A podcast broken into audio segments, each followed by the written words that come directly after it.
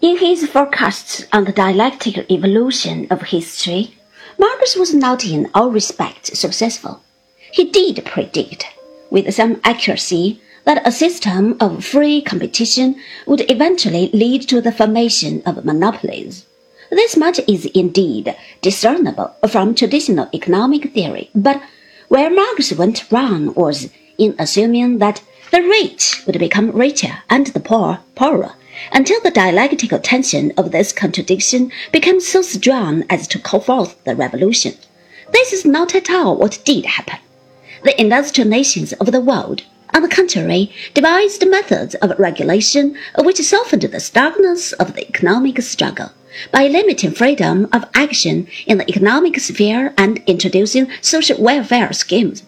When the revolution did come, it was not as Marx had foretold, in the industrialized western part of Europe, but in agrarian Russia.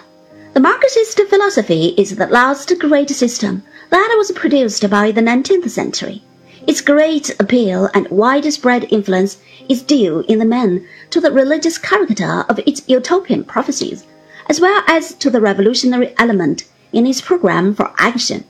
As for its philosophic background, this is, as we have tried to show, neither quite so simple nor quite so narrow as is often thought. The economic interpretation of history is one of a number of general theories of history that are ultimately derivative from Hegel. Another example, which belongs to the following generation, is Croce's theory of history as the story of liberty.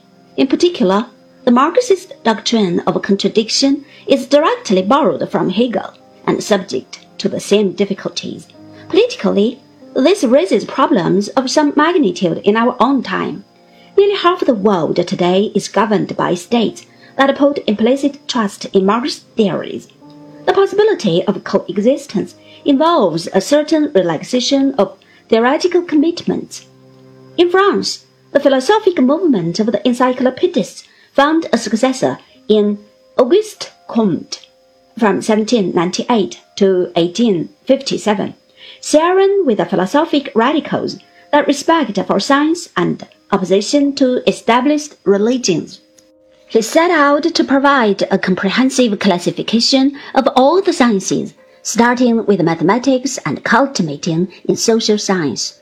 Like his English contemporaries, he was opposed to metaphysics that like them, he knew little of German idealism, because he insisted that we must begin with what is given directly in experience and refrain from trying to go behind phenomena. He calls his doctrine a positive philosophy. It is from this source that positivism derives its name.